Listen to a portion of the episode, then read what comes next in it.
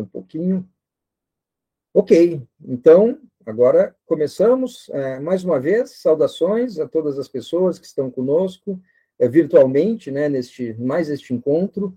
Muito boa noite aos nossos convidados, ao professor Oswaldo Santos Baqueiro, a Mariana Gameiro. É uma grande satisfação tê-los conosco nesta noite, assim como todas as pessoas que nos assistem ou que ainda nos assistirão alguma, algum dia, tá? Para quem está conosco pela primeira vez, o programa Diálogos no LAI é um evento de extensão universitária do Laboratório de Análises Socioeconômicas e Ciência Animal, que nós chamamos de LAI, que é vinculado à Faculdade de Medicina Veterinária e Zootecnia, a FMVZ, da Universidade de São Paulo. Nós ficamos no campus Fernando Costa, na cidade de Pirassununga, no interior do estado de São Paulo, cidade chamada, apelidada de Cidade Simpatia, para quem não conhece. Tá?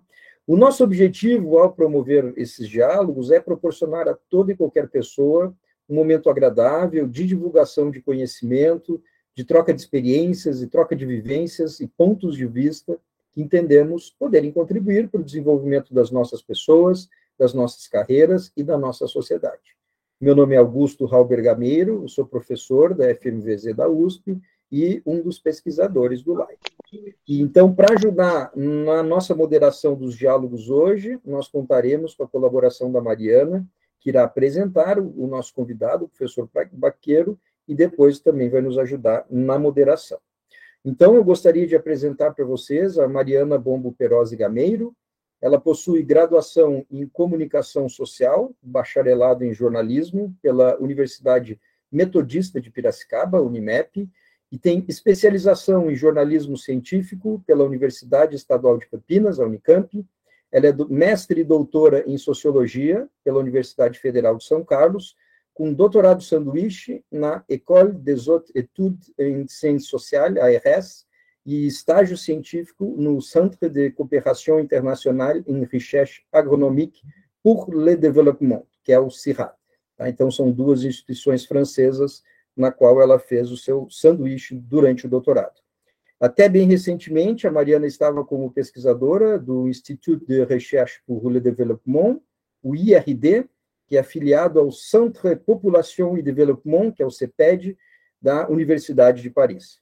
Ela foi pesquisadora de pós-doutorado no Centro de Estudos Comparativos em Saúde, Sustentabilidade e Bem-Estar, que eles chamam de SEXBI, aqui da FMVZ da USP, da Universidade de São Paulo, né?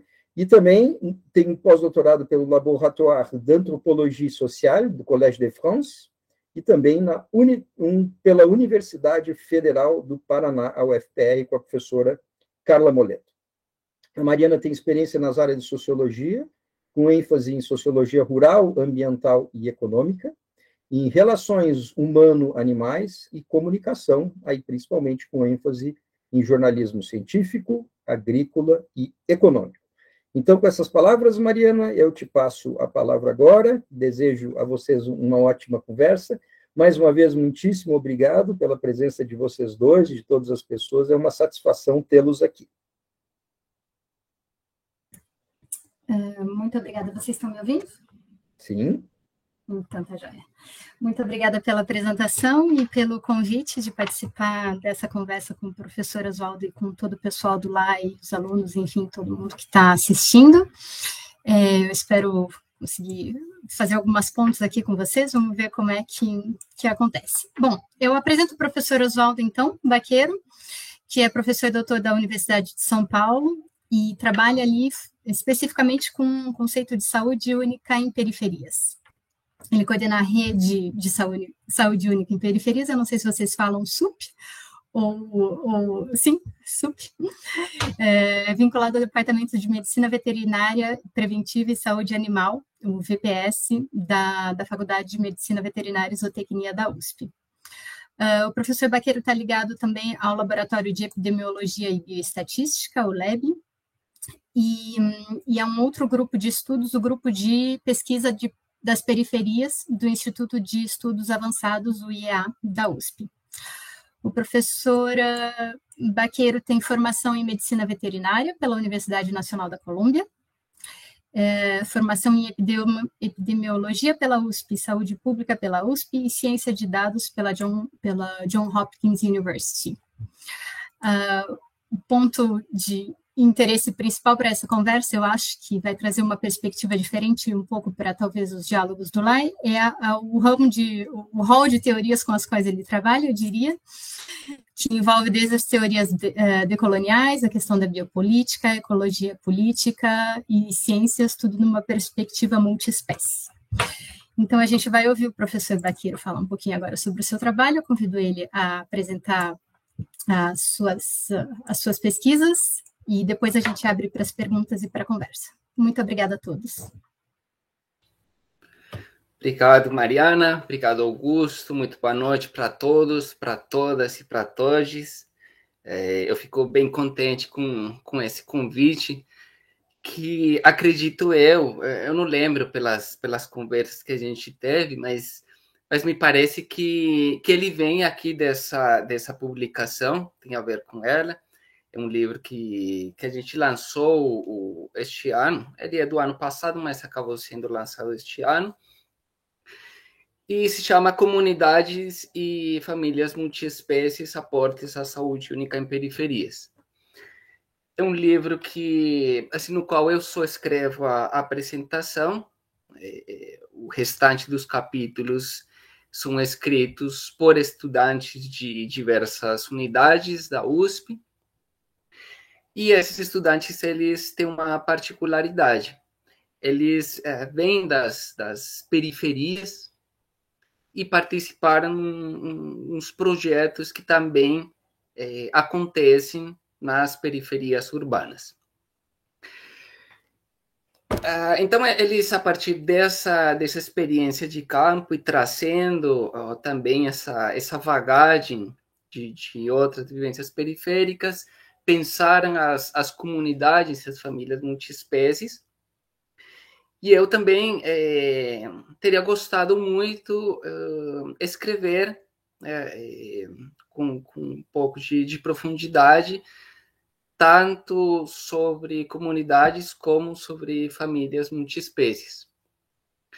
Mas aí, é, por diversas circunstâncias, né, e, e pela, pelas limitações de tempo, e somado a isso, a, a, a grande dificuldade de, eh, de dar forma a um texto sobre comunidades multiespécies, aí acabei deixando de lado, fiz só a apresentação e eles que escreveram os capítulos. Então, quando veio esse, esse convite aqui, eh, eu o recebi como uma oportunidade para trazer um pouco essas reflexões sobre a, sobre a família, né?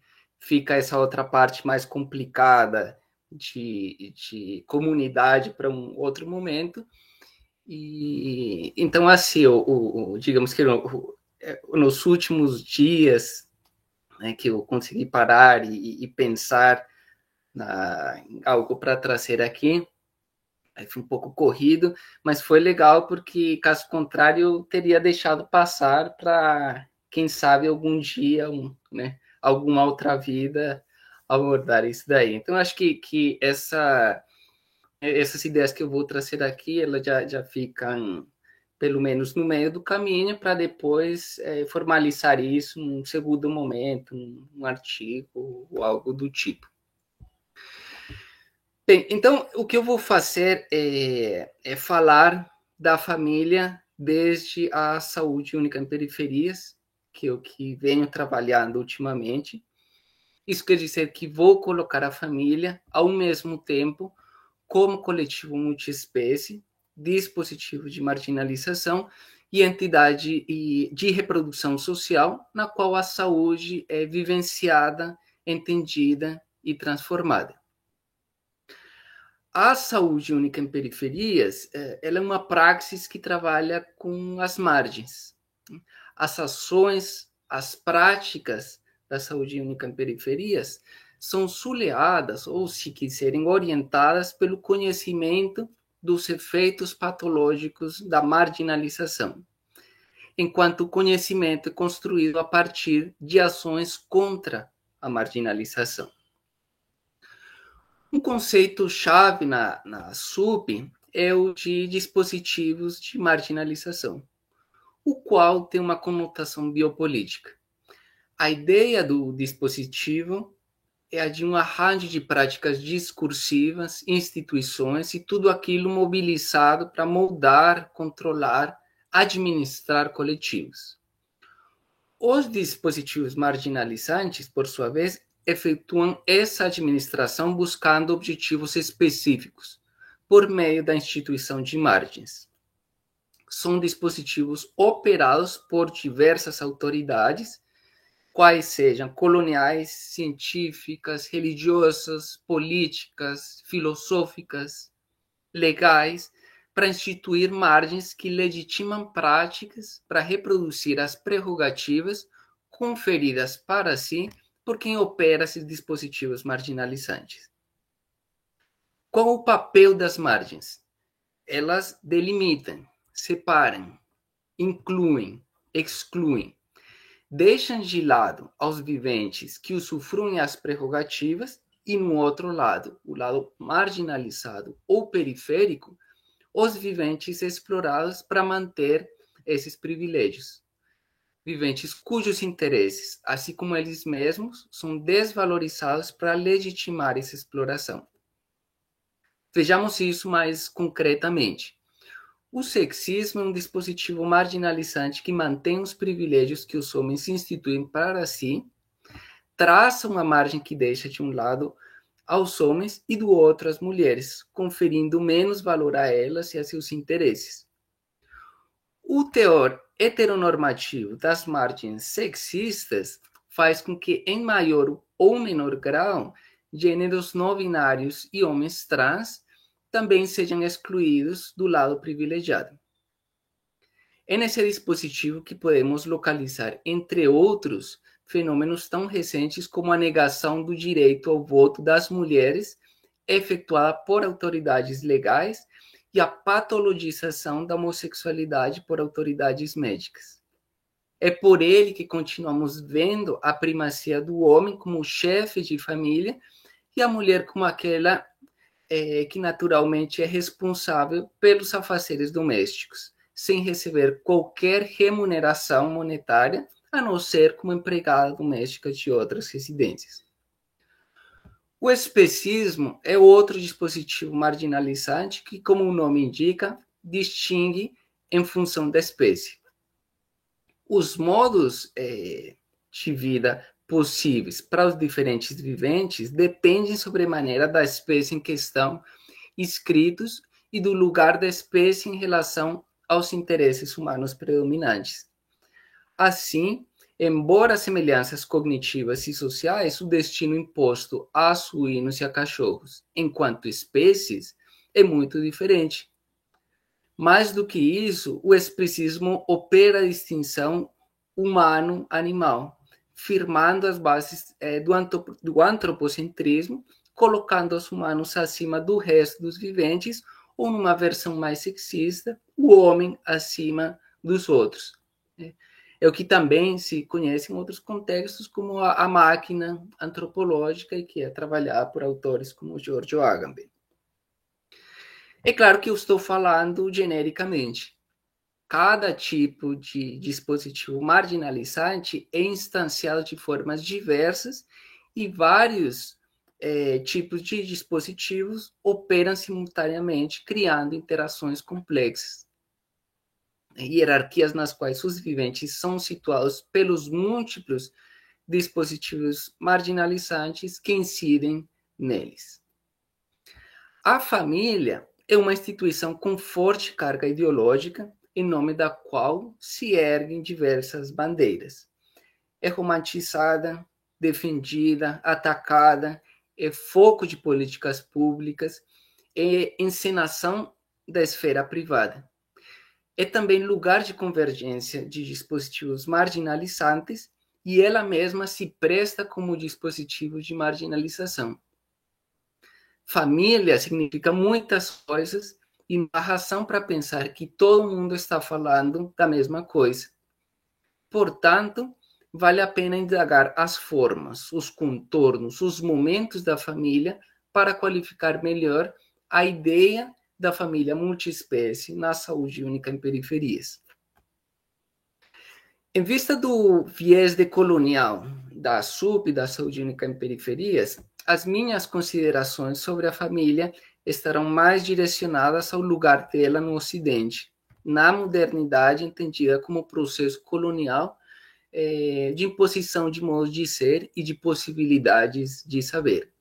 Quer dizer, a modernidade como uma história inventada pelo próprio Ocidente para dizer que ele é o melhor que existe, que pode existir, restando os outros povos se esforçarem para ser tão próximos como for possível dele, fazendo de conta que a crise de civilização que estamos vivendo não tem nada a ver com a modernidade. Muito se fala da família multiespécie com uma configuração moderna, o que se presta para dar um ar de progresso a essa configuração. Eu pretendo seguir uh, outro caminho nessa fala inicial, não por desacreditar na ressignificação moderna da família multiespécie, é, me parece que isso é um fato, mas porque vejo maior potencial emancipatório para buscar o bem viver na família multiespécie enquanto contraposição ao projeto moderno colonial. Dito isso, vou trazer algumas concepções ocidentais de família para poder depois qualificar o adjetivo multiespécie e seu potencial emancipatório. Família vem do latim famulus, que significa escravo. Famulus, portanto, era alguém marginalizado, periférico, do outro lado da margem que permitia a uns se beneficiar da exploração de outros. Famulus era um pertence do lar do amo, do senhor. Por derivação, fámula era a mulher servil, criada. Famulitas, servidão. Familiares era da própria casa, privado. Familiáricos, dos escravos do lar. Familiaritas era a única com uma conotação diferente que se referia à amizade. Mas, na verdade, tem é, uma relação, é, em últimas, bastante estreita que tem sido trabalhada.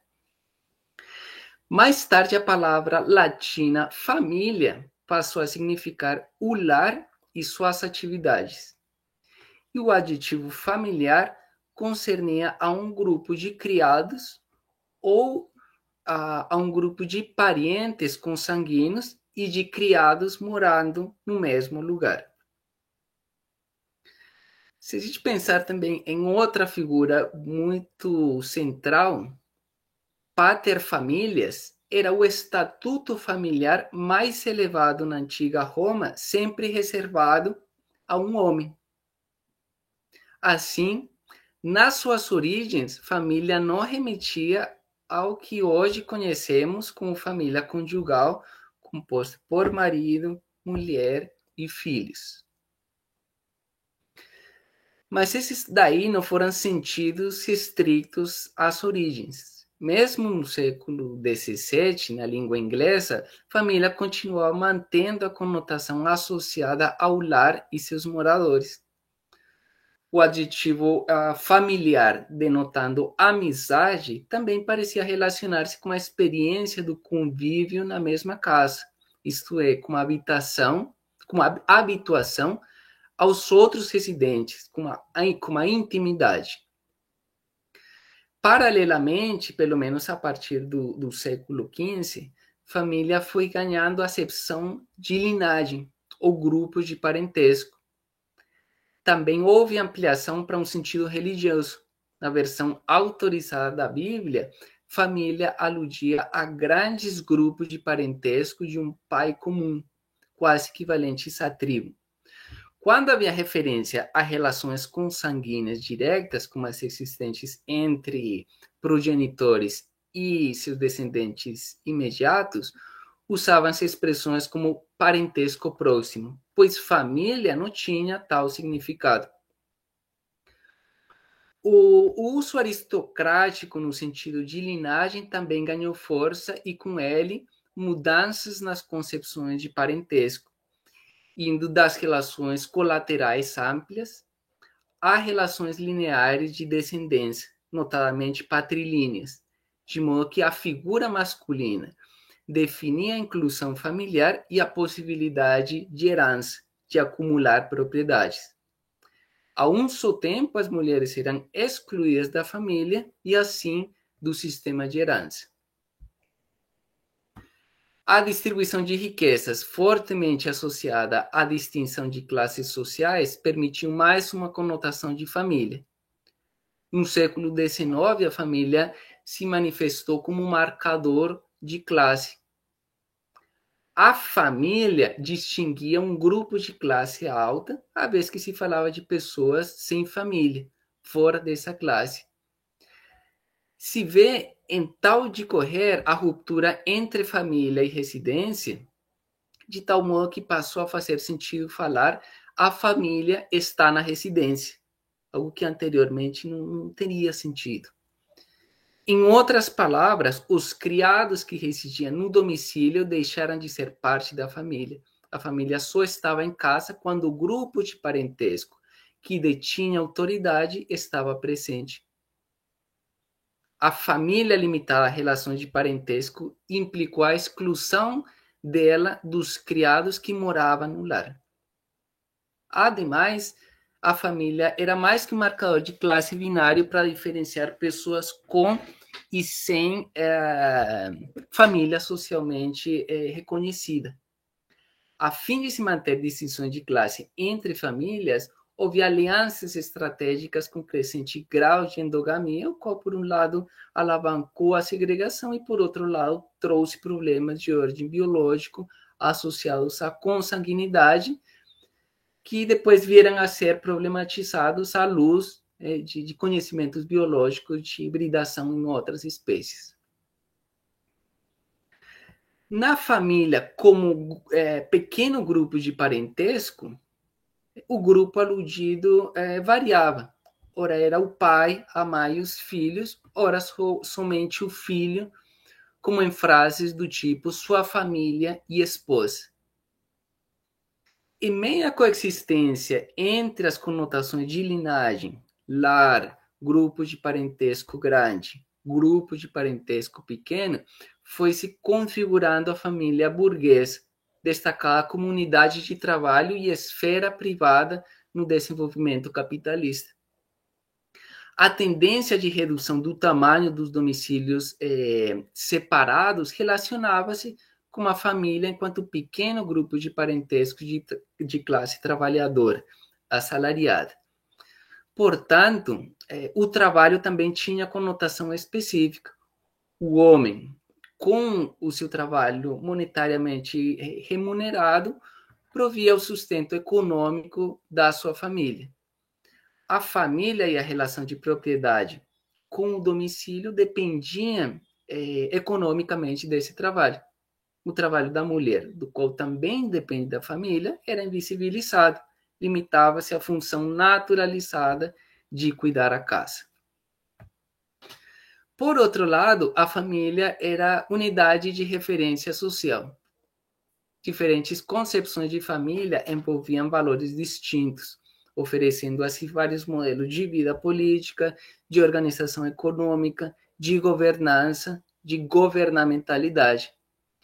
Sob certas leituras, esfera privada e esfera pública contrastavam nas figuras de família e do Estado permitindo localizar a sociedade enquanto forma de associação uh, ampliada numa posição intermediária.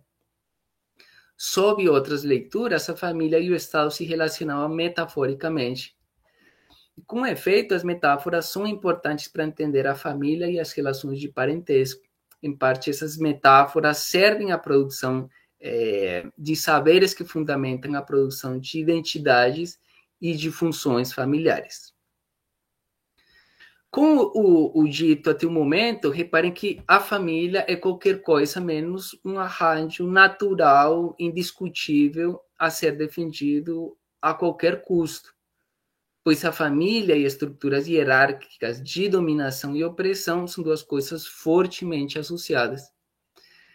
Família significando escravo só é possível havendo amos. Família como domicílio e seus residentes, entre eles criados, requer igualmente do senhor-chefe do domicílio. A família, no sentido de linhagem distinguível, remete à casta ou à classe superior, privilegiada, e por aí vai. Portanto, é de se esperar que é, uma configuração multiespécie da família signifique a inserção de espécies não humanas em relações hierárquicas de dominação e opressão. De certo, não é somente isso. Nas diferentes modalidades de família, sempre há afetos envolvidos, inclusive bons.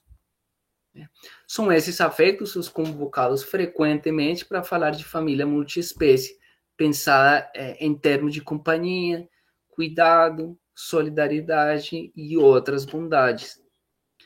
Quem dera fosse somente isso envolvido com a família multiespécie e todos os sentidos de família que eu trouxe fossem só coisa do passado, superados e não exacerbados pela modernidade. Mas basta lembrar que no Brasil há um feminicídio a cada sete horas, sendo quase todos é, causados pelo companheiro e companheiro. É, mais de duas crianças vítimas de violência doméstica por hora, só considerando as que sofrem lesões físicas. Mas de cinco estupros de crianças por hora, sem considerar outras formas de violência sexual e deixando de fora a totalidade de três estados: Acre, Bahia e Pernambuco. Isso sem contar a subnotificação desses agraus. Quer dizer, isso equivale a mais de cinco estupros, deixando de lado as outras violências, enquanto eh, a gente fica aqui conversando. É. Dessa forma, a visão romântica da família não é mais que uma fantasia, em si uma violência estrutural para apagar a realidade dramática que mata e estupra milhares de mulheres e crianças por ano na esfera privada da família a inserção dos animais na família é alegria, mas também inclusão nessa esfera privada com todas as suas implicações. Vejamos brevemente a compatibilidade da configuração multiespécie com os modos de família é, que eu mencionei. Família como escravo. O homem branco moderno tem escravizado outros humanos numa escala sem precedentes. Se pensarmos na prática em si, na simetria de poder envolvida e no grau de, de exploração da vítima, é evidente que muitas espécies são vítimas de exploração a bem querer pelos seus amos. Eles são propriedade de um dono. Família como lar e seus residentes e atividades. Nessa definição, os critérios de, relevante, de, de relevância estão no domicílio. Né? Quem reside nele, suas atividades, o, o que faz parte dele. Nesse sentido, viventes não humanos residindo no domicílio fazem parte dele, se relacionam com os outros moradores e participam das atividades domésticas. Família como grande é, grupo de parentesco e linhagem. Se nós aceitamos o conhecimento biológico atual, vamos aceitar que estamos emparentados com outras espécies, temos ancestros comuns. Se o critério de relevância é um tipo de descendência lineal específica, digamos a, a patrilínea, chama atenção que, a rigor, o sexo é, é excluído antes que a espécie, pois o cromossomo Y, ausente em fêmeas, incluindo as mulheres, precede o surgimento da espécie humana. Em outras palavras, mediante um rastreamento patrilíneo, as fêmeas são excluídas e machos de diferentes espécies constituem uma linhagem de parentesco. Família como distinção de classe. Né? Os animais que vivem e são cuidados numa família de classe alta têm muitas vezes um estado nutricional, acesso a serviços de saúde e vários outros privilégios que superam de longe de milhões de pessoas é, das classes menos é, mais desfavorecidas. Família como grupo pequeno de parentesco. Bom, quando só conta uma relação consanguínea direta, apenas os filhos são família. Em tal caso, viventes de outras espécies não têm como ser da família e o mesmo acontece com um dos progenitores. Dado o viés patriarcal, é a mulher a que fica por fora. Sobre o critério de, de grupo pequeno de parentesco, a mulher entra somente como agregada, formando a família conjugal, mas em tal caso se quebra o critério de consanguinidade direta. Seguindo o mesmo critério, mesmo raciocínio, viventes de outras espécies podem entrar como agregados, mas em tal caso se rompe o critério de consanguinidade direta, é, como acontece, não, como acontece com, com, as, com o que acabo de comentar. Bem, e família como esfera é, privada. Os animais enquadrados é, legalmente como bens são propriedade de um dono, podem ser vendidos, comprados então, mais do que qualquer humano, os animais com os quais se convive na esfera privada são parte dele.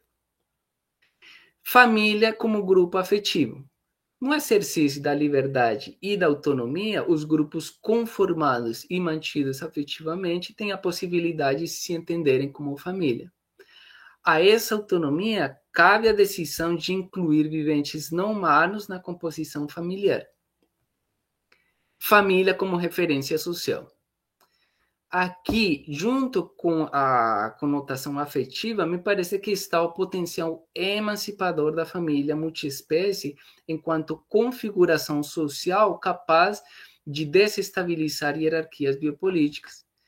Se aqui estou desconstruindo a pretensa composição exclusivamente humana da família, a problematização da sociedade puramente humana está muito mais avançada na teoria social. Pelo visto, quando consideramos os elementos que subjacem às diferentes conotações de família, não parece haver algo que permita excluir consistentemente apenas aos viventes não humanos, a não ser, claro está, a exclusão por definição. Ou seja, se de entrada a composição puramente humana é uma condição necessária para enquadrar um determinado grupo na categoria família, a família multiespécie não tem cabimento. Ora, falar que família só pode ser humana sem uma devida justificação não é muito diferente de dizer, sem mais, que família é só para quem tem sangue azul. Sabendo que a família, desde seus diferentes significados, pode aludir a coletivos multiespécies, voltemos à questão da família como dispositivo de marginalização. A família é uma margem que distingue quem está de um lado e quem do outro, mas não apenas em termos de quem está dentro da família e quem fora. Estar dentro da família não suspende a marginalização. Por exemplo, em família como lar, seus residentes e suas atividades a uma marginalização que coloca na posição super, superior ao senhor-chefe do domicílio, deixando lá embaixo os criados. Entretanto, estes não são excluídos da família. Pelo contrário, eles são incluídos por causa da sua posição marginal que os converte em elementos ao serviço do senhor-chefe, né? elementos do lar deve ser uma marginalização inclusiva, se quisermos é, ecoar ao Giorgio Agamben, né, quando fala de exclusão inclusiva. Na família, como grupo pequeno de parentesco, podemos pensar na margem de consanguinidade diferenciando o lado de dentro e de fora da família, é, e uma gata ou uma mulher sendo incluídas como agregadas. Mas reparem que essa agregação pode ser revertida, desagregada. A mulher pode virar ex-mulher e a gata pode ser vendida, mas o filho não tem como deixar de ser filho em termos de consanguinidade. A mulher e a gata comportam uma vulnerabilidade latente da condição de poderem ser excluídas da família consanguínea. Em outras palavras, é outro caso de marginalização é, inclusiva, embora diferente do anterior. Poderíamos analisar cada conotação de família à luz é, da intersecção entre dispositivos de marginalização, mas precisaríamos mais tempo é, para isso e acredito que deu para captar a ideia. Só é bom lembrar que é, eu estou olhando simplificadamente né, é, o dispositivo família, sem considerar a multiplicidade de dispositivos agindo simultaneamente com ele. Outro assunto que quero comentar é o da é, reprodução é, da família. Né? Eu falei de configurações da família, não querendo retratar uma história linear onde um tipo de família sucede outro. De certo, as diversas conotações surgiram em momentos diferentes e a influência ao longo do tempo tem sido variável. Mas é justamente isso o que permite a coexistência e influência entre modos de família. O pater famílias era uma figura da Roma antiga, mas será que ele é coisa do passado? Já não existe mais? Chama atenção que, dadas as referências históricas legitimadas pela modernidade e as diversas configurações da família ocidental, continua existindo e predominando a figura do chefe, do chefe másculo. Por que isso? Será uma, uma figura natural, inerente à família? É pura coincidência? A família é uma construção social. A sua manutenção e transformação requerem investimentos. Quando as construções de família, atendendo interesses específicos, criam hierarquias de valor, diversos dispositivos de marginalização são mobilizados para legitimar e manter essas construções. Um modelo de família conjugal heteronormativa nos mostra interesses homoafetivos marginalizados. Uma família puramente humana evidencia interesses especistas. A figura do chefe másculo imposta durante séculos é um claro sinal dos interesses patriarcais. A reprodução da família burguesa nas últimas décadas, né, é, é, que, que assume esse molde é, neoliberal, é indispensável para a reprodução da força de trabalho humano. A essa família é atribuída a responsabilidade de manter as condições para que os trabalhadores remunerados possam se desempenhar satisfatoriamente todos os dias. Responsabilidade tanto maior quanto mais enxugadas as políticas eh, públicas de bem-estar responsabilidade pela alimentação, pela saúde, pelo lazer. Com a crescente privatização dos serviços outrora públicos, o acesso é cada vez mais para quem pode pagar, num sistema que, por construção, não permite que toda a população seja rica, pois a, a riqueza é produzida mediante a exploração da mão de obra barata. E mão de obra barata quer dizer trabalhar muito e ganhar pouco. Assim, os trabalhadores da família são remunerados pela função que desempenham nos seus lugares de trabalho, mas não são remunerados por manterem condições adequadas os corpos e mentes que trabalham, algo que, como bem sabemos, custa caro para milhões de pessoas. Uma mulher não é remunerada por amamentar, por dar conta das crianças e dos afazeres domésticos, a não ser como diarista de uma família que não a sua. E aí cabe se perguntar pela responsabilidade do lar dessa diarista. Quem garante a boa alimentação, a saúde, o lazer da família da diarista numa sociedade individualista e privatizada? Muitas vezes trata-se eh, eh, de mães solo, elas que dão conta de todos os aspectos da subsistência da família, dos remunerados e dos não remunerados. Isso significa uma mudança nos termos da reprodução da família, pois já não se trata exatamente do pater famílias. Ouvimos com bastante frequência expressões como mais cabeça de família. por um lado, é legal ver uma abertura é, para a emancipação econômica das mulheres. Mas, por outro, precisamos indagar as novas configurações dos dispositivos marginalizantes. A realidade das famílias com mulheres exercendo trabalhos remunerados difere muito a depender da classe, né? outro dispositivo de marginalização.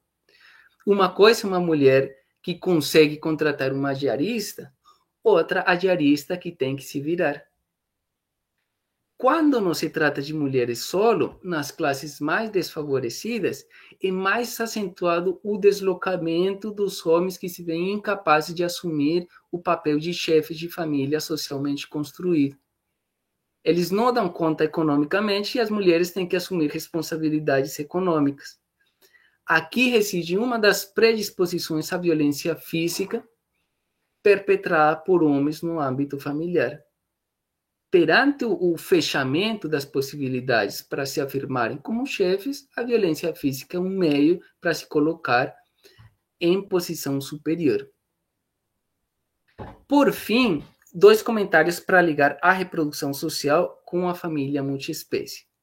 Primeiro, no âmbito eh, neoliberal, é claro o avanço da austeridade e da pobreza.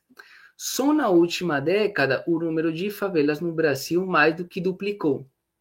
Na cidade de São Paulo, é mais de meio milhão de pessoas morando em favelas. Há capitais onde mais da metade dos domicílios estão em favelas. E há, inclusive, cidades onde três de cada quatro domicílios estão em favelas. É. E o que nós estamos vendo nas nossas pesquisas é que, pelo menos aqui em São Paulo, é, há mais companheiros é, animais do que crianças nos domicílios, né? configurando famílias multiespécies, tanto no sentido de família-domicílio, como no sentido de família afetiva. Portanto, esses animais estão sujeitos a modos de vida reproduzidos socialmente através da família.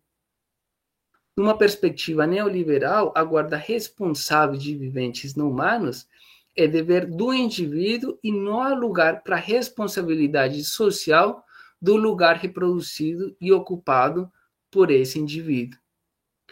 O segundo ponto tem a ver com a justiça reprodutiva. Né? Como devem ser tratados e reconhecidos os coletivos multiespécies que convivem no mesmo domicílio, ou nos quais as pessoas entendem, eh, se entendem formando uma família, mesmo que sem morar no mesmo lar que famílias queremos reproduzir e em favor de quem. No livro que eu mostrei no, no início, esse daqui, tem um capítulo intitulado Visita do Censo, escrito pela é, Eduarda Rodrigues. O capítulo surgiu da experiência da Eduarda como pesquisadora de campo e fala um pouco sobre as entrevistas de um censo multiespécies que fizemos é, nas favelas vizinhas da USP. Nesse censo, tinha várias questões sobre demografia humana, canina e felina e apenas uma sobre pássaros. Outros animais só foram registrados quando envolvidos em relações conflituosas. Num dos domicílios, a entrevista ficou indignada com a nossa equipe. Ela se apresentou como Maida Mel, uma porquinha da Índia e a indignação era porque o censo perguntava um monte de coisas sobre os cachorros e os gatos e nada sobre a meu, como se ela fosse menos que cachorro. Né? Essa resposta evidenciou a marginalização que nós mesmos, teorizando e trabalhando contra é, ela mesma, praticamos ao materializar no questionário a ideia implícita de que animal e multiespécie no contexto domiciliar é so, somente cão e gato. Isso mostra que a família multiespécie é, não impede que continuemos marginalizando, seja pela falta de reconhecimento de determinadas configurações ou pela reprodução de hierarquias iníquas. As famílias multiespécies desestabilizam certos dispositivos marginalizantes, com o qual é, é, trazem oportunidades para mudanças mais radicais, nas quais a solidariedade mais que humana e o cuidado prevaleçam sobre os interesses do mercado e a indiferença em relação à exterioridade instituída pela família como esfera privada. Em outras palavras, se eu cuido da família porque me identifico nela e não na sua exterioridade, esse cuidado está mais para egoísmo que para solidariedade. Eu já, já, já estou acabando, pessoal.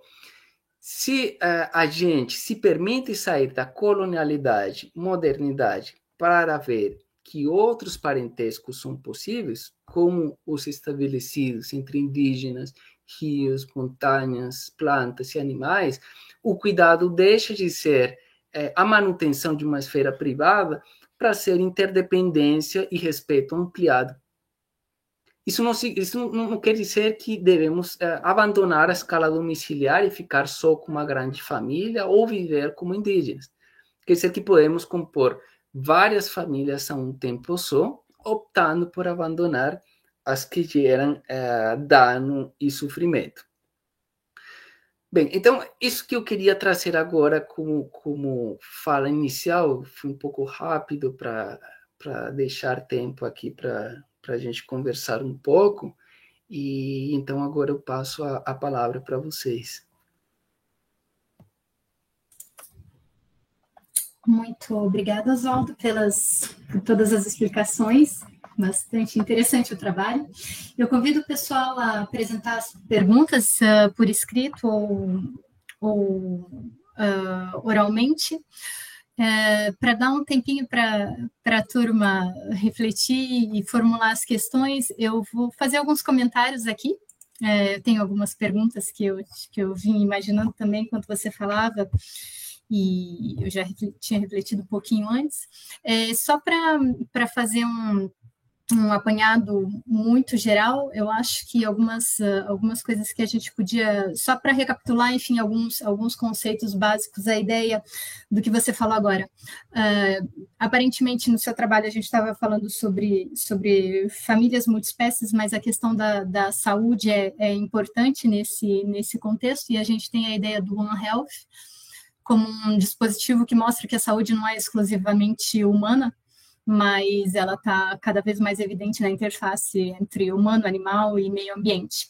E a gente tem exemplos muito claros disso na questão das pandemias, bioterrorismo, as doenças causadas por vetores ah, alimentares, resistência antimicrobiana, enfim, tudo isso está na nossa porta todos os dias.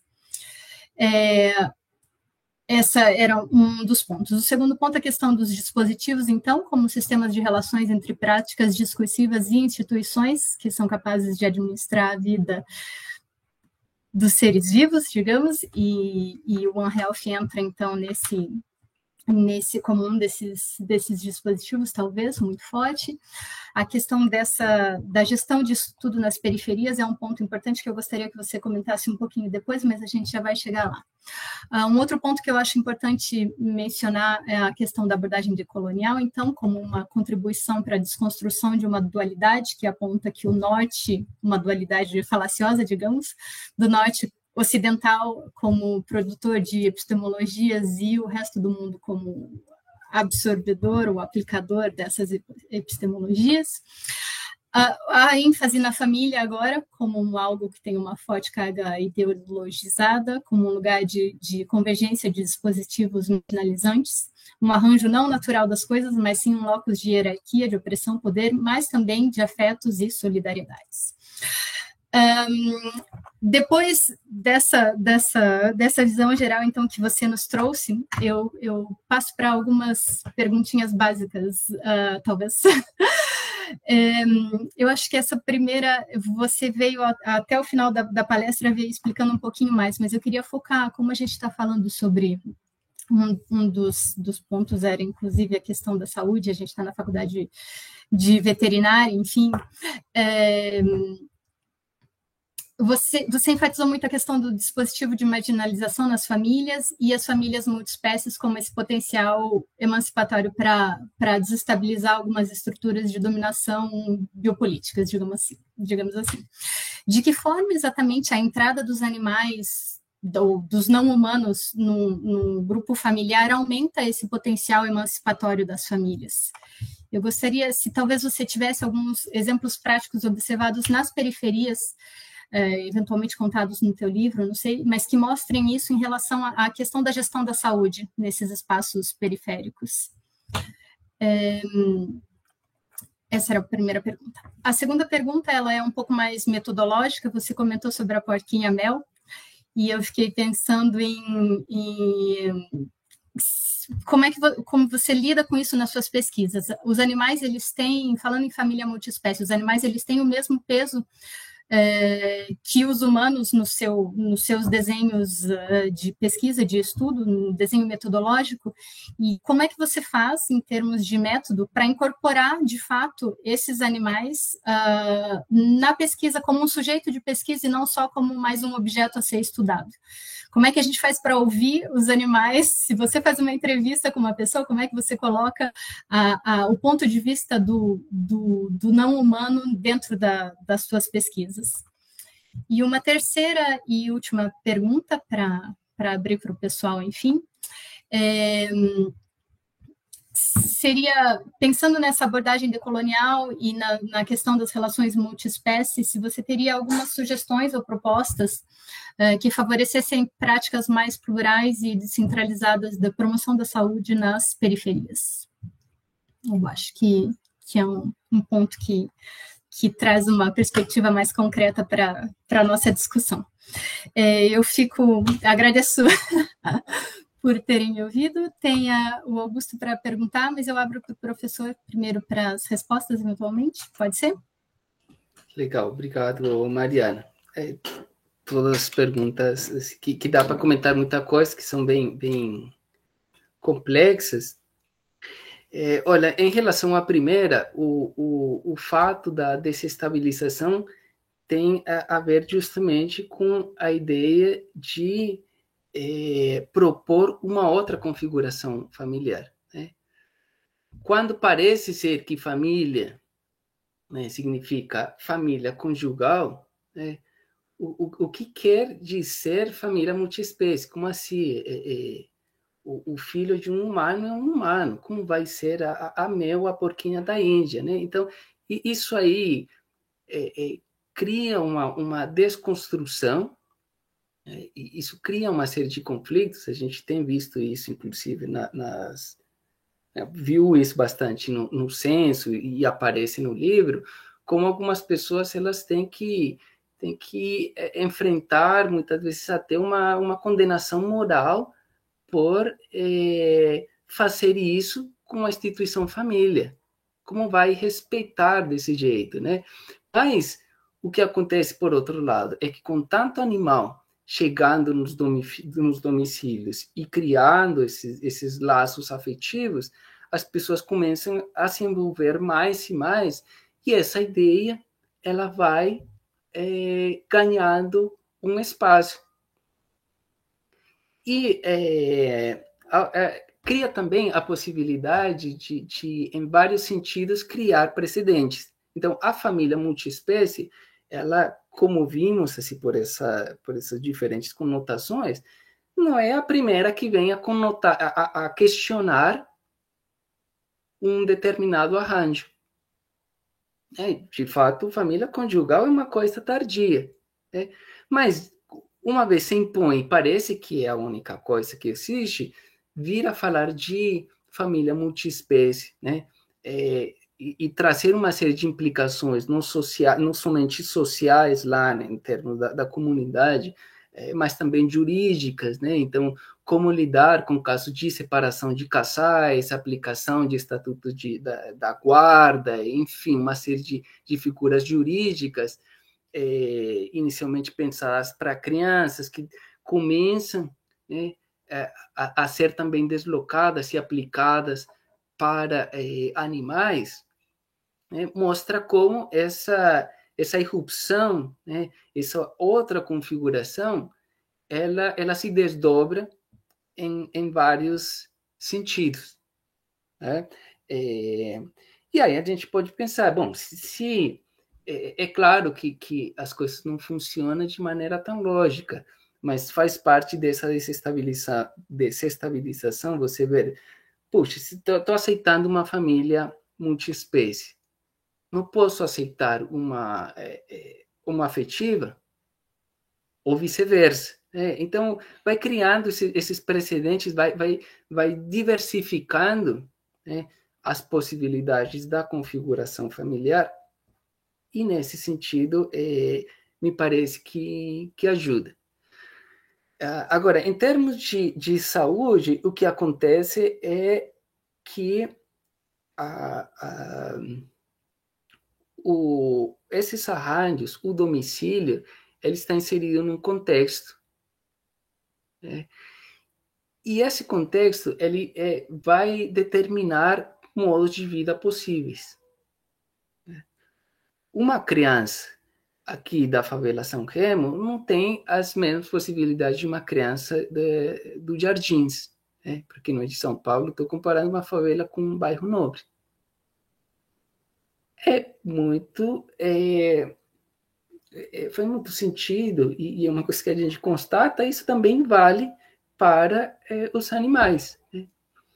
É, inclusive, em, em, em, sala de aula, uma das coisas que mostro é é uma, uma aula de, de epidemiologia, de, de não, não, lembro se é de causalidade, saúde única em periferias, mostro né, uma imagem de um, um cachorro né, na, né, sendo examinado com um, uns aparelhos super sofisticados aqui na nossa faculdade, né, e a poucos metros uma criança né, de chinelo um esgoto a céu aberto, recolhendo as sobras da, da, da feira.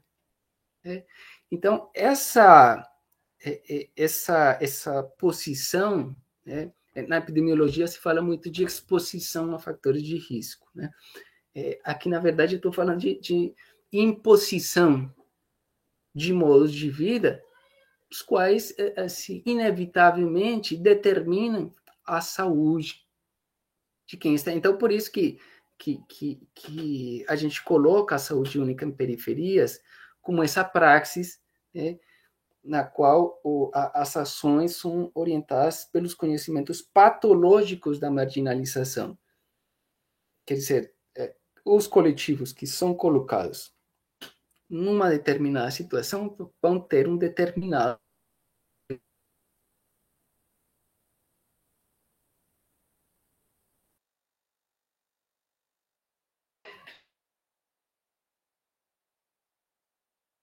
é, parte da pergunta diretamente, mas no comentário, a, a, a, saúde única é um termo que eu não gosto, né? porque é ele mesmo, e a proposta é bastante colonial e, e, e tem muito a ver com a, assim, a inevitabilidade de é, passar por uma mudança é, social para enfrentar né, uma série de crises né, e é, as elites dar conta de, de manter o controle sobre essas mudanças. Então, é, é a mesma, é, é, é, é, muito, por um lado, curioso, por outro lado, é, é, revoltante, ver que a mesma história se repetindo uma e outra vez. Então, foi o mesmo que aconteceu com a saúde pública, né, quando chegou aqui na América Latina, é a mesma coisa que acontece com esses outros qualificadas da saúde, saúde global, saúde planetária, saúde única, né? É, é uma, uma, troca de roupagem para manter o controle, né? E, e, e, decidir como que devem caminhar as coisas. Então, saúde única é, é muito disso.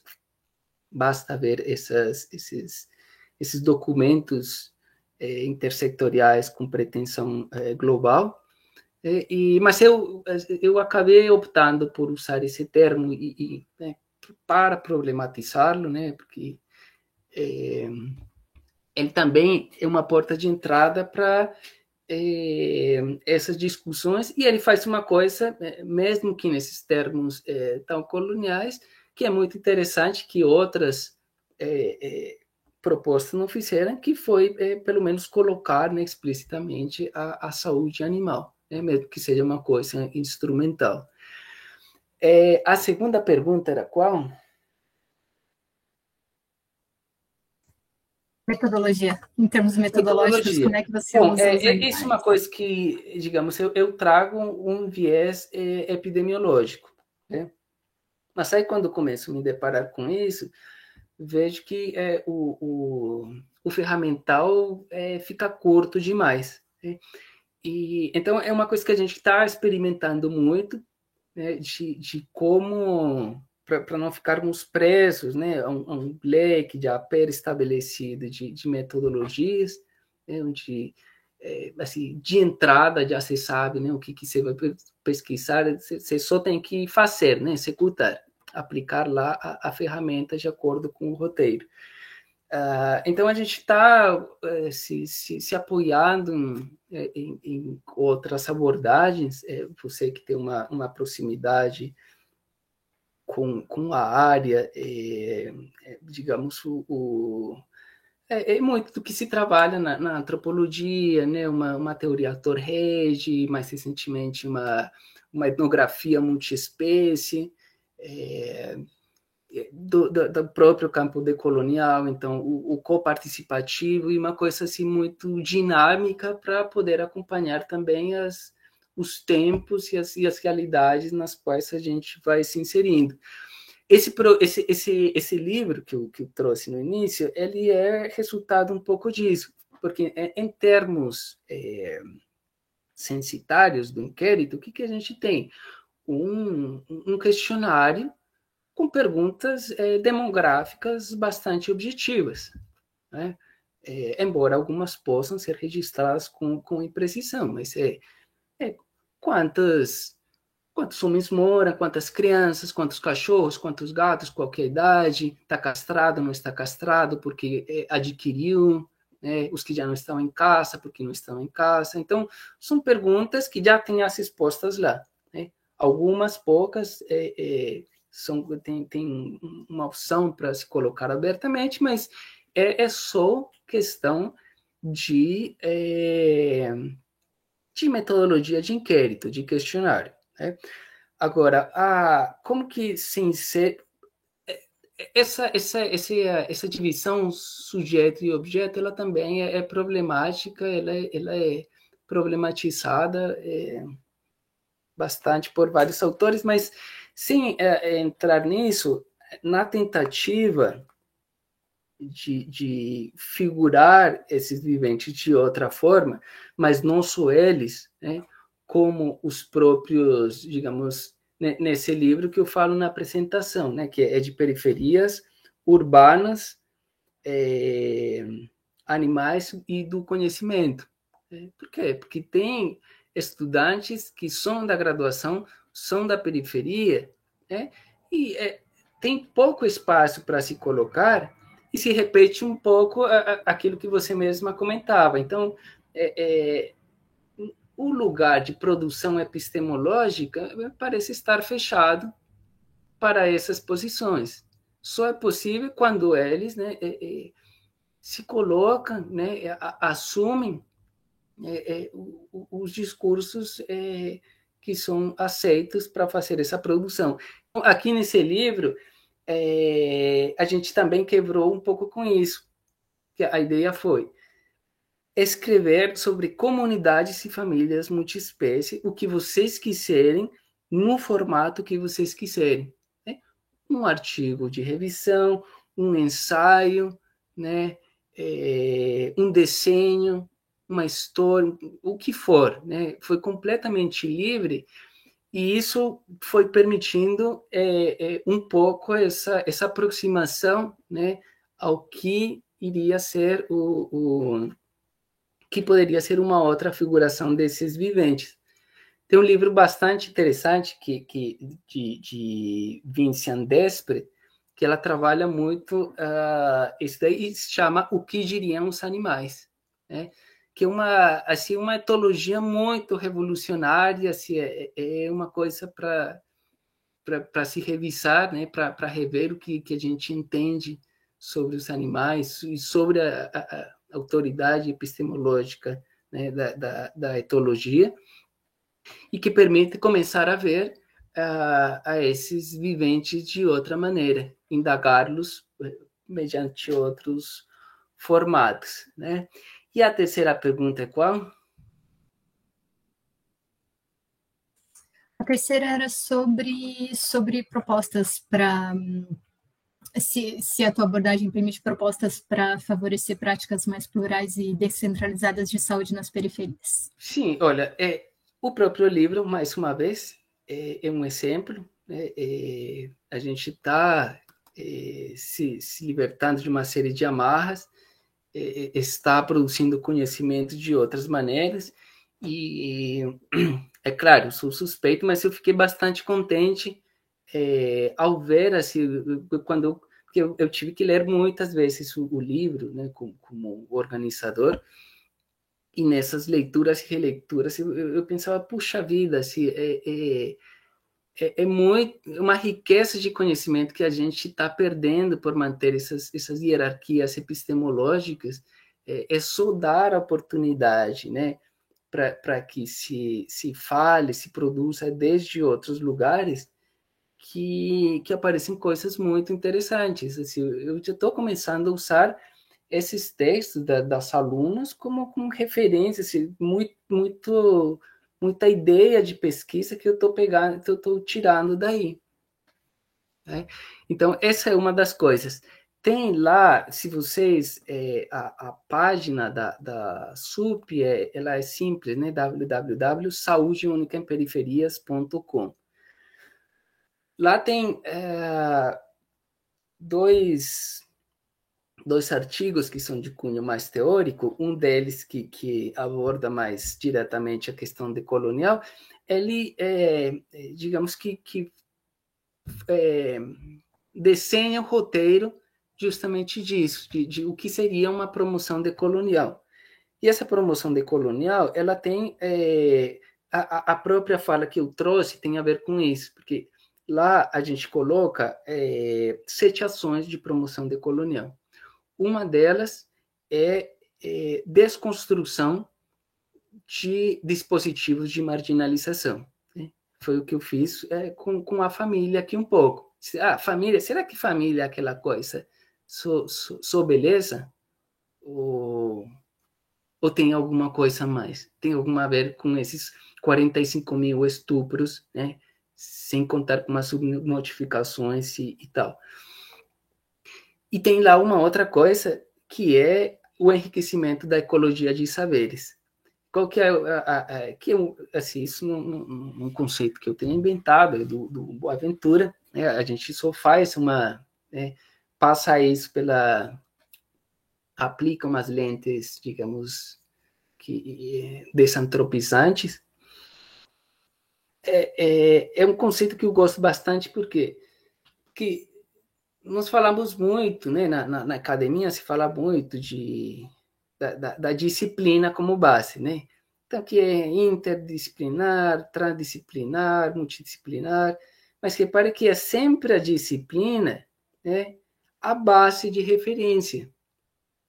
Então, isso já coloca também uma, uma precedência que ela não é gratuita.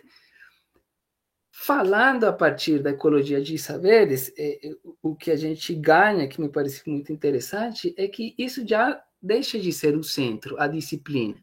Né? Você tem saberes vários, diversos, né? entre eles os disciplinares. Né? Então, por exemplo, um, um, projeto que, que nós estamos. É, é, é uma coisa muito experimental também, né?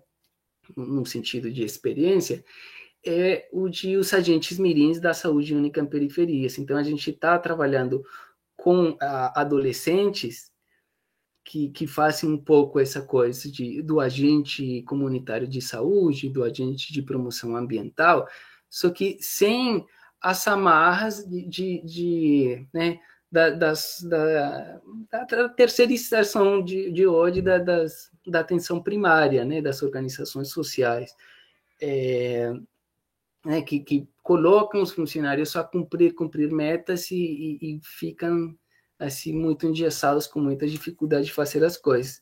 Então a gente está trabalhando com grupos de agentes mirins que eles é, é, assim nos ajudam a entender os territórios a partir né, das, das de, desse conhecimento particular que eles têm como, como moradores, como adolescentes, né, como participantes de projetos sociais.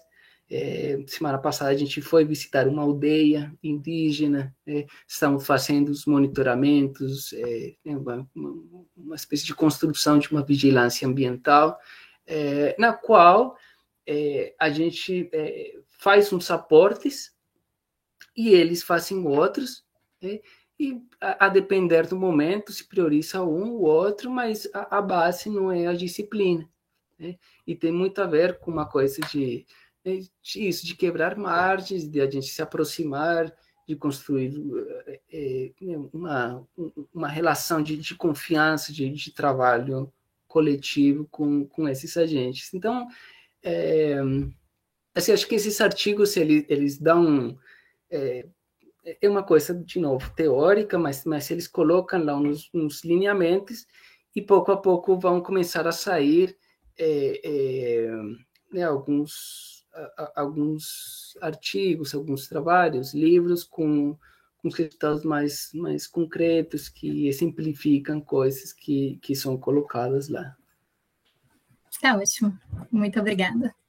Bom, eu convido o Augusto a perguntar e depois a Juliana, que tinham se, se proposto a fazer questões, fiquem à vontade.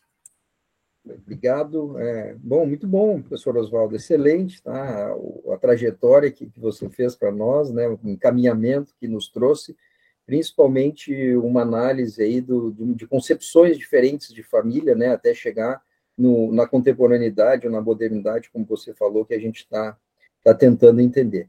Na verdade, eu tenho um monte de perguntas, um monte de comentário, como sempre. Eu vou tentar ser o mais objetivo possível aqui, tá? Até para dar espaço para a Ju, para os outros colegas que querem perguntar. Então, é o seguinte: primeiro, é, eu queria voltar nessa questão da concepção da família, ou a, a famosa família que nós queremos, né? Como você falou.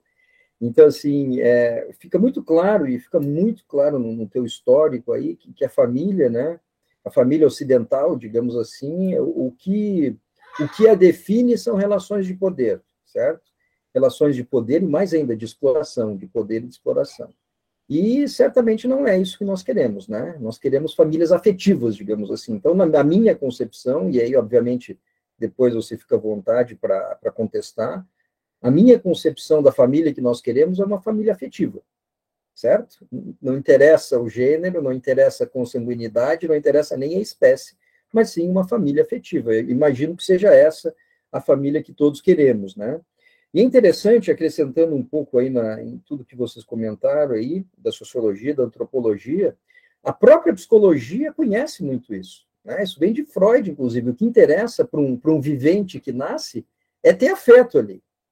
Não importa se é de uma mãe consanguínea, né, da mãe de sangue, se é de uma outra mãe, se é de um pai, se é de uma outra pessoa, desde que aquela pessoa receba o devido afeto nos seus primeiros, nos seus primeiros minutos de vida.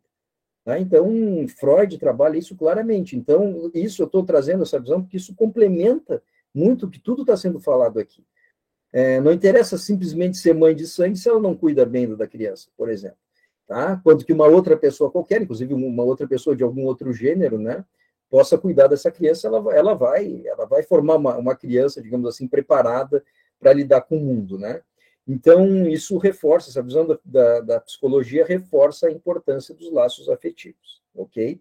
Mas a minha pergunta objetiva é em relação ao seguinte, e, e claro, fica, fica muito ampassando, você fala do, dos povos originários, dos povos indígenas, é, e isso talvez podia ser é, assunto para outra conversa. Mas a minha pergunta objetiva é a seguinte: você acha que a gente pode acreditar em famílias que nós queremos sob uma cosmovisão ocidental que a gente tem?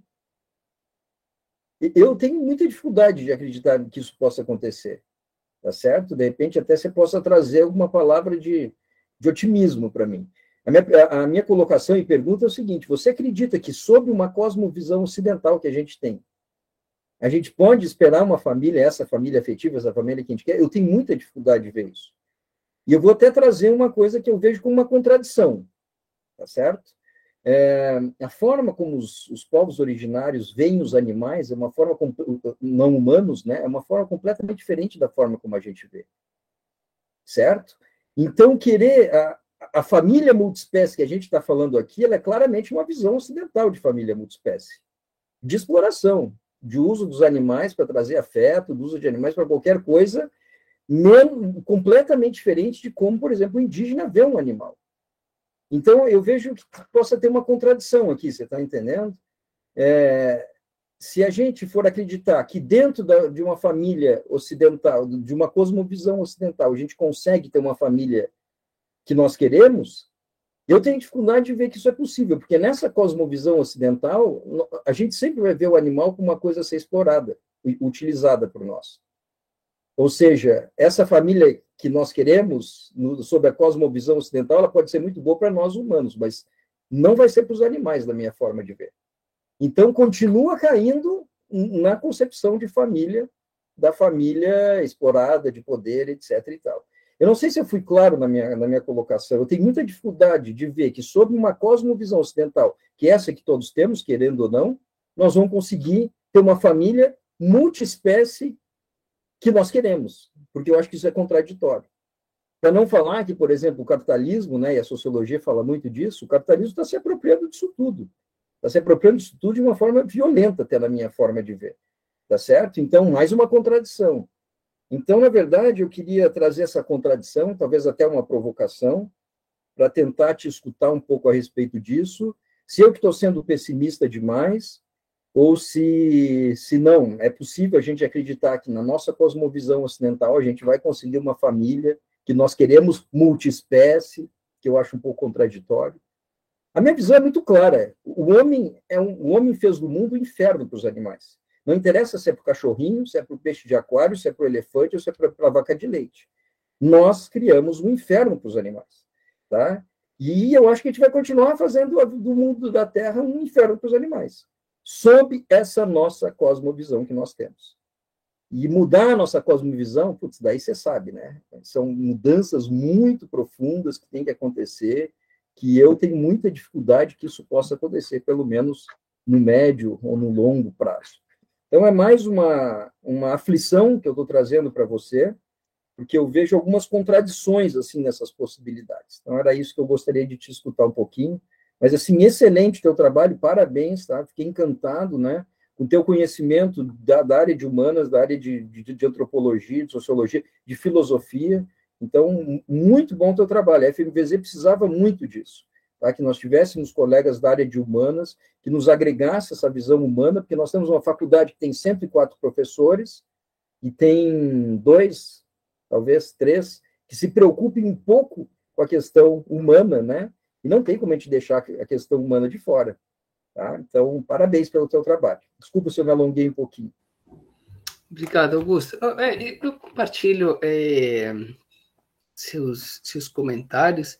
É, há, há, muita contradição. Eu acho que isso é uma das coisas que, que estamos tentando trabalhar desde a saúde única em periferias, quer dizer, não, não fazer de conta que a contradição não existe. Né?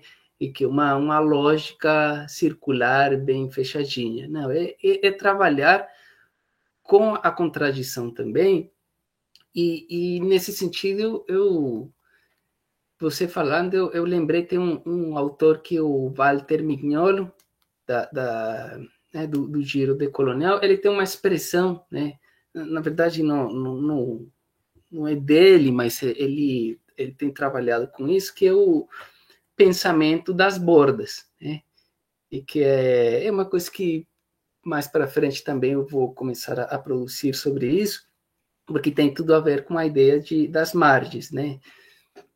E, e mas, mas, basicamente é, é ele fala, né, de, de nessa né, nessas críticas decoloniais que a gente fica nessa, nessa intersecção, né? Porque a, a gente eh, está no, na modernidade, então não tem como estar completamente de fora, né? Começando por, eh, por tudo, na verdade, né? A gente está falando em português. É, vamos, vamos usar só isso para dar uma ideia. E, mas é um pensamento das bordas a partir do qual se, há uma, uma, uma possibilidade de, de certas é, desconstruções, né? e de, de, né, de, de, esse diálogo, né, de, dessa tentativa de, de mudar as coisas. Que é, eu concordo com você completamente. Não há como é, fazer isso de um dia para outro. Né? E tem, um, tem uma outra autora que eu recomendaria bastante para pensar, para pelo menos ficar com mais alguém nessa aflição, que é a dona Haraway.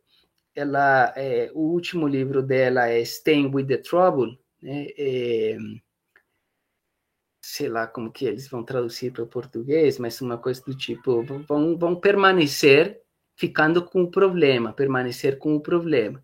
Né? E, e, e né, porque ela fica numa posição que não é nem uma digamos, uma um, um consolo na, nas tecnofixes, né, na, nas soluções tecnológicas mágicas. Não, a, a, tecnologia vai lidar aqui com todos esses problemas, a gente dá um jeito, é maravilhoso, e também não vai cair no desespero. Né?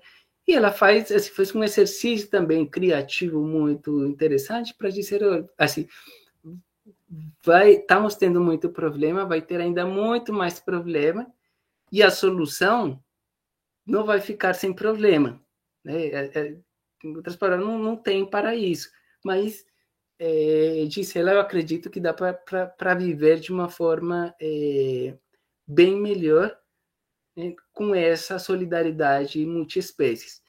E quando eu digo né, que a, família multiespécie é uma possibilidade de desestabilização, é, é, justamente nesse sentido. Não é uma configuração é, moderna da família. Né? É uma configuração para questionar a modernidade que subjace a crise de civilização que a gente está tendo. Né? Que não, não é uma questão de assim, há vários pontos para fazer essas problematizações. A família é um deles. Né? Trocar a família e todo continuar igual é completamente sem sentido, né? Para que exista a família multiespécie eh, de fato, nesses termos que aqui estamos tentando uh, colocar, assim, tem, tem que se, se, se efetuar uma mudança radical, né? Então, é, é sempre um, um, projeto em curso, numa coisa que, sabe, dos projetos que a gente está acostumado a colocar, né? Tem lá o fim, lá atende as metas, é uma coisa que é, é, vai estar para sempre, né? E que, que, que, tem muito a ver com isso, né? De, de, de estar indo, de, de conviver com, com outros, né? É, é, é, tem, tem a ver com a ser capaz de, de, de conviver com a alteridade, né? Que é uma coisa extremamente difícil. E, e essa, assim, essa quebra dessas, né, de, dessas violências estruturais é uma coisa é, extremamente complicada, né?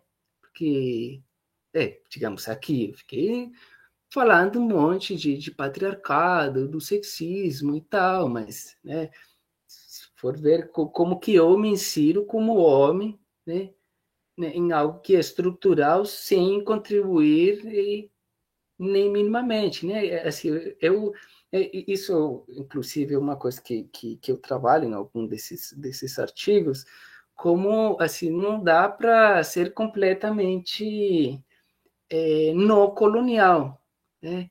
Qualquer coisa que eu fizer vai apoiar de alguma maneira a, a colonialidade, a reforçar a modernidade.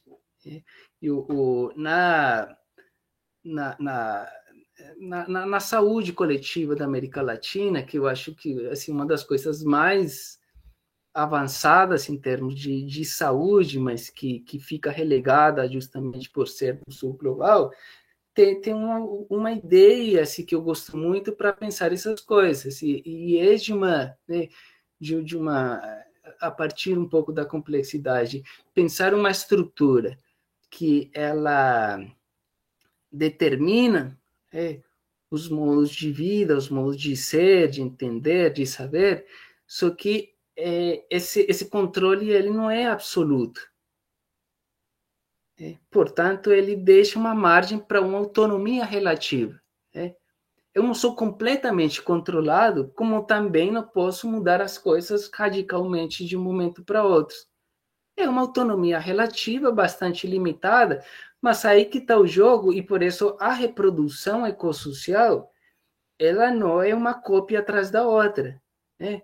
É, assim, a gente pode se, se, valer muito da ideia de, da, da, reprodução biológica como uma coisa que é, sempre está inserindo mudanças. Né? E, e, e, acho que é isso que a gente tem. Né? Se for pensar a, a, a isso que eu falei da, da família. É, Puxa, a gente passa séculos em umas concepções infernais. Mas vemos hoje eh, há umas possibilidades eh, que é, tempo atrás nem pensar, né? Família era o escravo, né? É claro, a gente continua tendo uma, uma escravidão e tudo mais, mas, mas, não é exatamente a mesma coisa, né? E, e, e há outras possibilidades. Então, assim, eu acho que que é o que, o que a gente tem para, é, digamos, justificar a, a, nossa existência e continuar, né? Porque é, assim, senão fica sem sentido demais, né? Assim, uma, uma dissonância cognitiva de, de, de, de um tamanho assim insuportável. E, e, assim, eu acho que é, é eu beiro muito nisso, né? De, Excelente. Temos que acreditar em alguma coisa, né? Porque senão a gente não vai para lugar nenhum, né? Perfeito. Muito bom, muito obrigado. Julia, Juliana, desculpa. Imagina. Na verdade, minha pergunta foi um pouco roubada pelo professor Gabeira, né? Então, assim, eu vou mais. É, o que eu tinha pensado enquanto é, o professor estava falando, o professor Oswaldo, era nessa questão de os animais começarem a ser incluídos na família, mas eu vejo isso, eu vejo isso um pouco como colocar em risco também o bem-estar deles a partir do momento que as pessoas enxergam muito eles como animais humanos e não como espécies diferentes, sabe? Então, é, isso é uma, é uma questão que me incomoda bastante, que a gente vê bastante coisa, né? Complexa, que cai um pouco nesse é, que o senhor também comentou de enquanto uma, uma pessoa da periferia, uma criança está tá pegando o resto na feira, tem um cachorro num espaço, assim, e até onde isso também é bem-estar do animal, e não até onde você está se colocando no lugar dele, né? É, mas o que eu queria, uma, algum comentário, não sei se assim, eu sei que os senhores, é, o senhor trabalha mais com pets, etc., mas se o senhor pensa alguma coisa em relação aos animais de criação, ditos de criação, em relação a essa, é, obviamente, é, é mais claro ainda esse poder de exploração em relação a eles, e aí esse essa coisa que a gente vai repensar, né? A nossa relação. Você acha que cabe ainda alguma relação com eles de alimentação ou não? Mas aí, quando o senhor também falou em relação ao pensamento mais indígena, né? De respeito e interdependência, eu pensei, bom, ah, talvez é difícil a gente pensar relações muito diferentes das que a gente tem, né? Eu, pelo menos, essa dificuldade. Então, que se o senhor puder comentar alguma coisa Sim. É, olha, o, pela, assim, pela própria proposta que a gente coloca na saúde única em periferias, é, ficamos é, comprometidos com, com é, por isso até a, essa categoria de coletivo multiespécie, né? É, é, eu, é, é conveniente em muitos casos falar de humano, animal, ambiente, mas acho que isso é extremamente problemático né? Eu explico isso também um pouco um dos, dos artigos. Acho que a, a, a figura do coletivo multiespécie é muito mais interessante, né? porque você tá, é, tem, tem um interesse no coletivo multiespécie. E no momento em que diz coletivo multiespécie marginalizado, né, periférico, diz, bom, qual, quais são esses marginalizados? E, e, e assim, é, invariavelmente a gente vai parar é, nos animais é, explorados pelo, pelo agronegócio, né? que assim, é uma marginalização severíssima, né?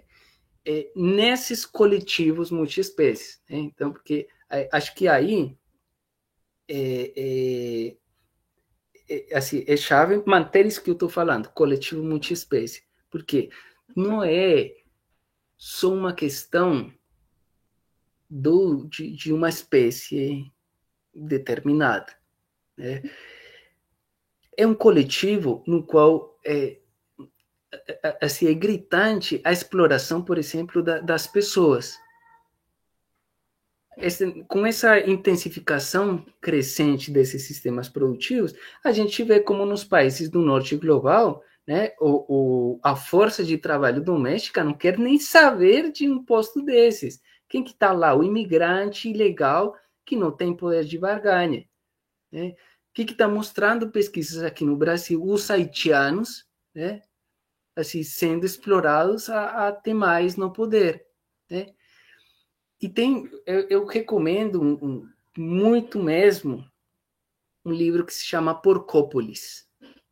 É, é assim, é uma etnografia é, impecável para pensar isso daí, que mostra né, como essa exploração é, é,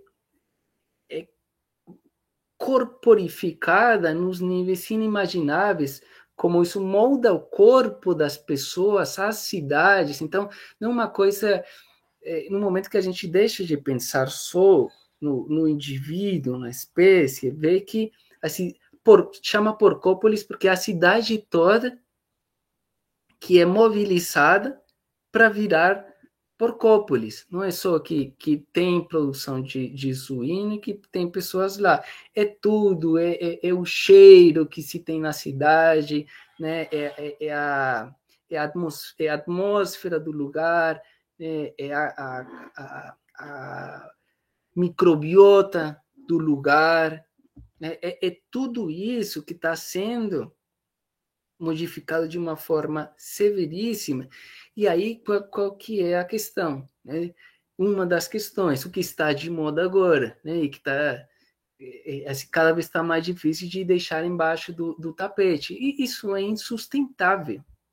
É, é, essa que é a, a questão. Né?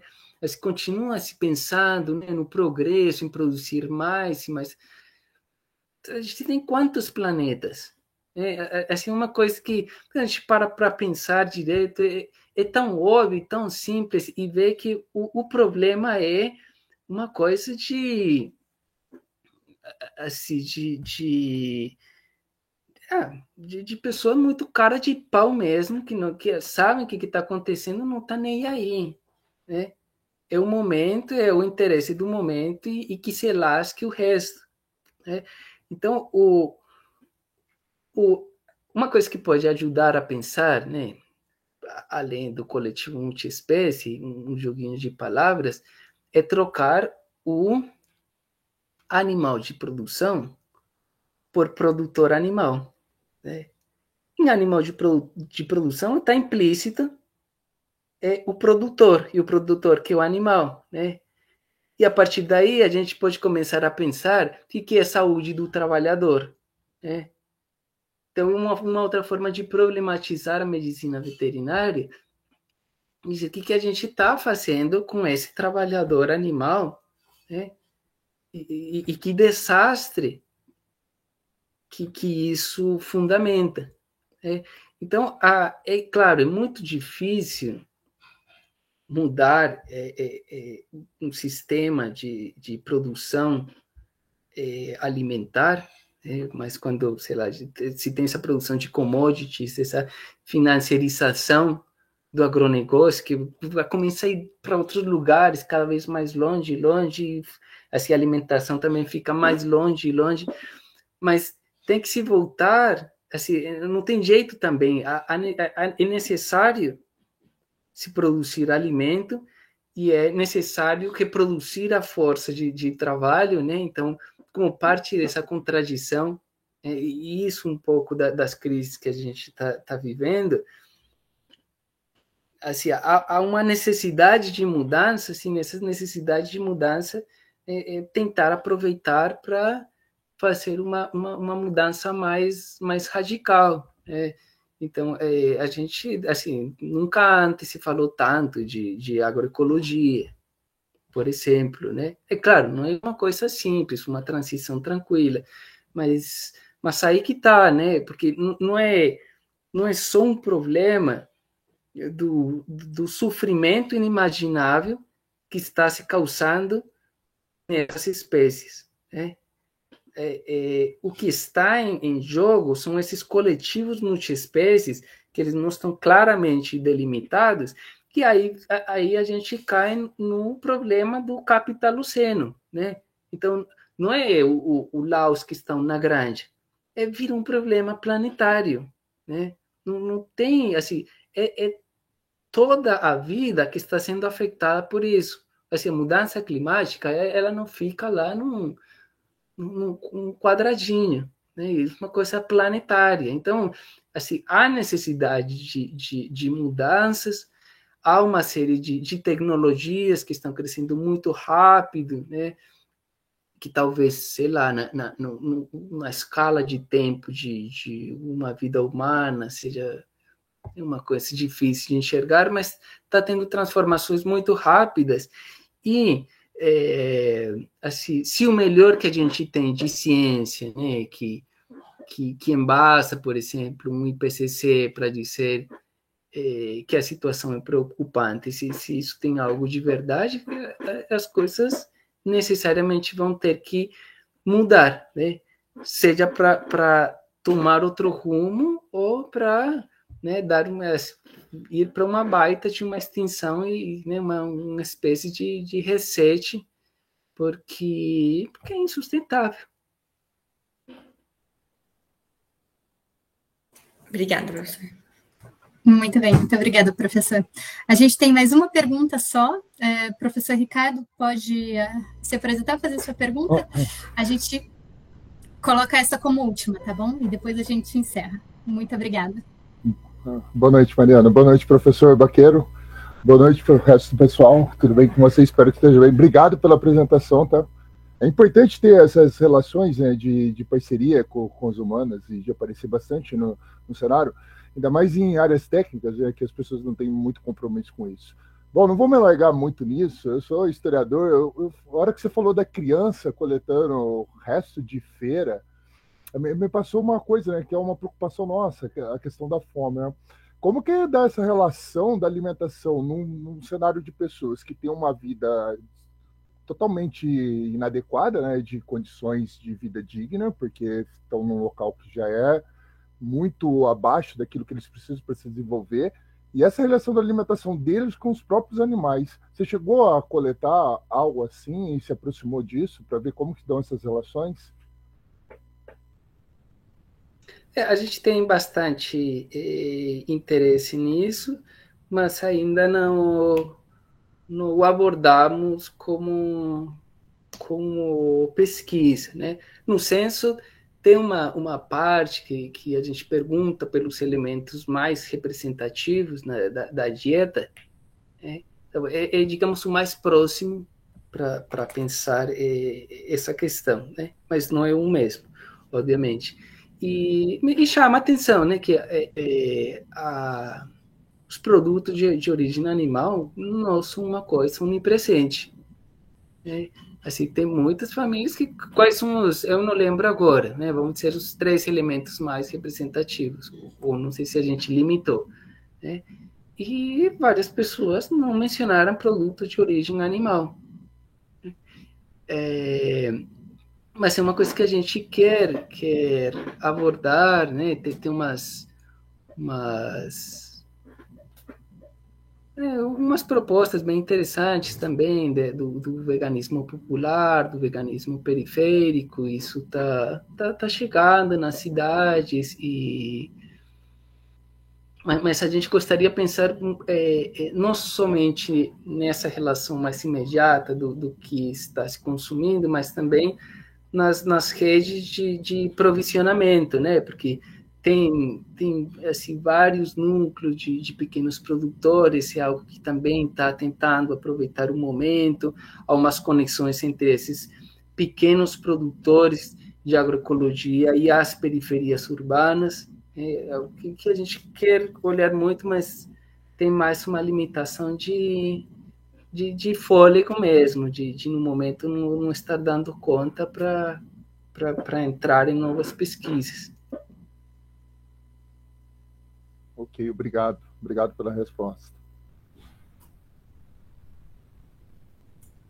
Ok, muito obrigada. É, Augusto queria fazer algum comentário final? Sim, por favor, eu gostaria de me despedir. Primeiro, de agradecer, professor Baqueiro, muitíssimo obrigado pela gentileza né, de ter nos aceitado, ter aceitado o nosso convite desde o primeiro contato, sempre muito gentil. Então, obrigado, professor, parabéns mais uma vez pelo trabalho.